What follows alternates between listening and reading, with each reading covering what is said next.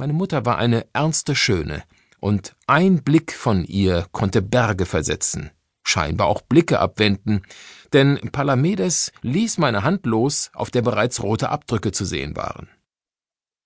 Der andere, Agamemnon, zog ihn zurück und murmelte Lass gut sein, Palamedes, hier finden wir ihn nicht. Lass uns die Insel absuchen. Der listige Kerl weiß genau, warum wir hier sind und wird sich in irgendeiner Höhle versteckt haben. Wir werden unsere Soldaten ausschicken, um ihn zu suchen. Aber er hatte nicht mit dem starken Willen meiner Mutter gerechnet.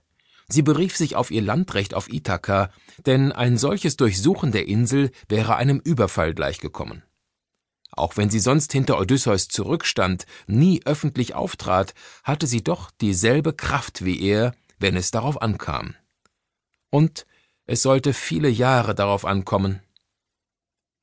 Agamemnon und Palamedes mussten Penelopes Anordnung murrend hinnehmen. Schließlich waren sie nicht in kriegerischer Absicht von Griechenland herübergekommen, sondern auf Geheiß des Menelaos, des Bruders Agamemnons. Damals habe ich natürlich nicht verstanden, warum er sie geschickt hatte, aber es ging um die Frau des Menelaos, Helena. Die Stimmung war gespannt, die Luft roch nach modrigen Zedern und überreifen Feigen. Alle Personen schienen sich wie in Zeitlupe zu bewegen. Die beiden Griechen konnten sich nicht zum Gehen entschließen, und die Sitte verbot es, sie hinauszuwerfen. Unser Hund Argos hatte die Ohren angelegt und drückte sich an die Beine meiner Mutter. Palamedes ergriff als erster wieder das Wort. Penelope, ich verstehe, dass ihr uns nicht verraten könnt, wo Odysseus ist, sagte er und klapperte dabei unaufhörlich mit den Würfeln in seiner Hand. Ich will euch glauben, aber ich muss darauf bestehen, alle Männer der Insel an die Küste zu beordern, dorthin, wo unsere Schiffe ankern. Sollte Odysseus nicht unter ihnen sein, ziehen wir unverrichteter Dinge ab. Bei seinen letzten Worten hob er die Würfel noch einmal dicht vor meine Augen und strich mit dem Finger über mein Handgelenk, auf dem noch die roten Spuren zu sehen waren. Sonst. Er lachte und zog Agamemnon zur Tür.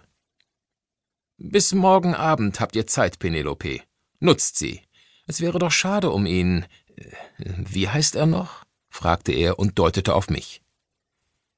Telemachos, stieß meine Mutter hervor. Schade um den kleinen Telemachos.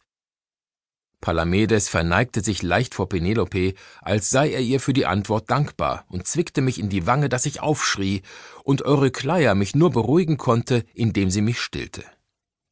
Sobald die beiden gegangen waren, verschwand Penelope in ihren Gemächern.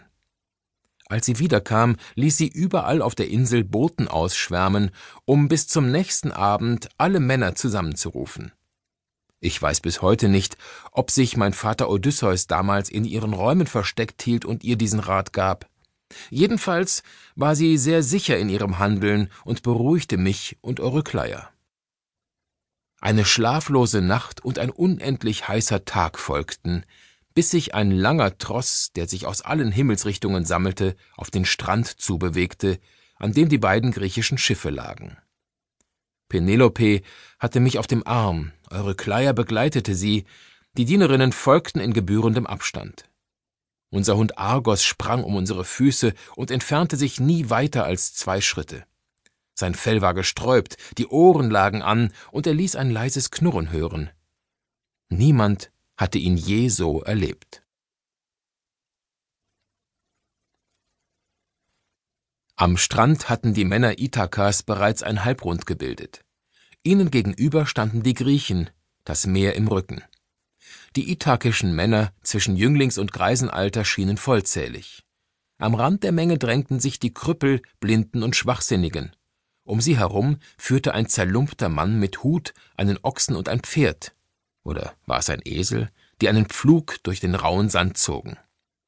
Die Schar knirschte im gelbbraunen Boden, Muscheln und kleine Stöckchen wirbelten hinter dem Pflug auf, der eine grobe Furche hinterließ.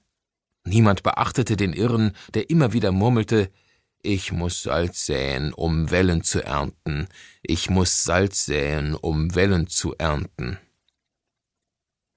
Die Griechen begannen, sich jeden einzelnen Mann genau anzusehen. Manchmal zogen sie einen aus den Reihen und zeigten ihn Palamedes,